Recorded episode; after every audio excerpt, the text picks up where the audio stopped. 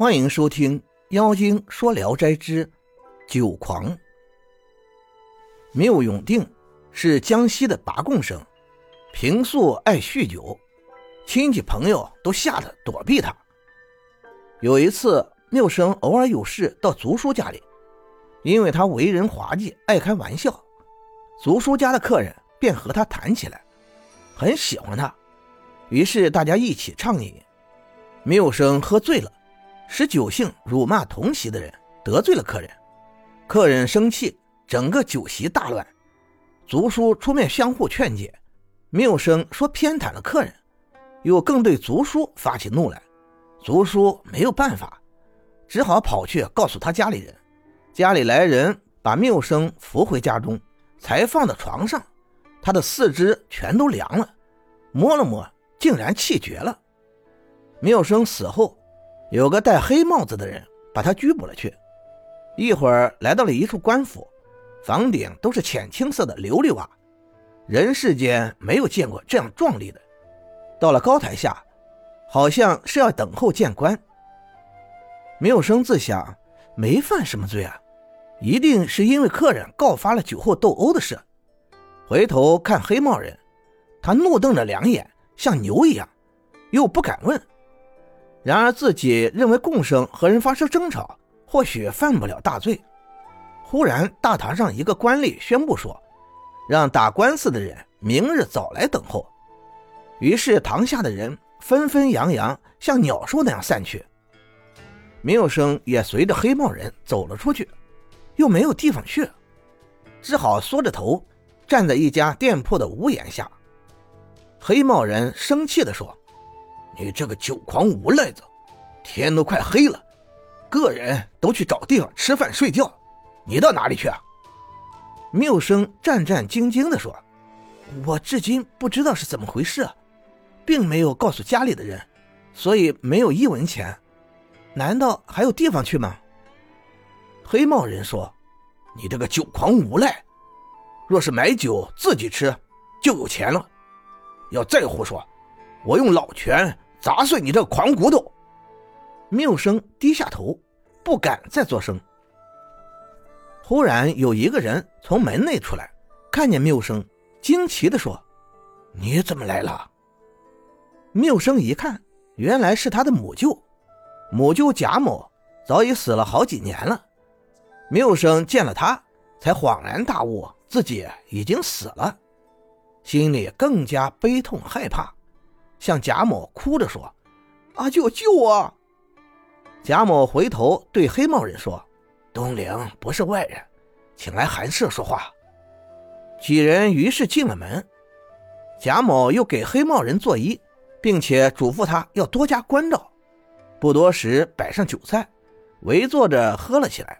贾某问：“我的外甥发生了什么事？竟麻烦您去勾他的魂来？”黑帽人说：“大王要去和太上老君会面，遇到您的外甥在狂骂，叫我把他抓来了。”贾生问他：“见到大王没有啊？”他回答说：“因为太上老君正好遇上了花子，大王还没回来。”贾某又问：“我的外甥将会判什么罪呢？”黑帽人回答说：“这个还很难知道。”不过大王很生这类人的气。缪生在旁，听见两人说的话，吓得汗水流了下来，连酒杯筷子都举不起来了。过了一会儿，黑帽人站起来，感谢贾某说：“吃了这么丰盛的酒宴，已经醉了，就把令生先交付给您，等大王回来了，再容我来拜访。”说完就走了。贾某对缪生说。外甥别无兄弟，父母对你爱如掌上明珠，责备一次都不忍心。你十六七岁的时候，每喝上三杯后，就嘟嘟囔囔的找人家的毛病，有一点不合心意就砸门谩骂。那时候还可以说你年龄小，不想分别十几年了，你一点也不长进，今后想怎么办啊？缪生伏在地上哭着，只是说后悔已经来不及了。贾某拉他起来说：“我在这里开酒店，还有点小名望，定当为你竭尽全力。刚才那个黑帽子是东陵使者，我常请他喝酒，跟我关系很好。大王每天的事情多有万计，也未必就能记得你。我婉转的和东陵使者说说，央求他看在个人的交情上放你回去，也许能够答应。立刻又转念说：“这个事很难办，没有十万是不可能办成的。”缪生感谢不已，表示由自己来承担费用。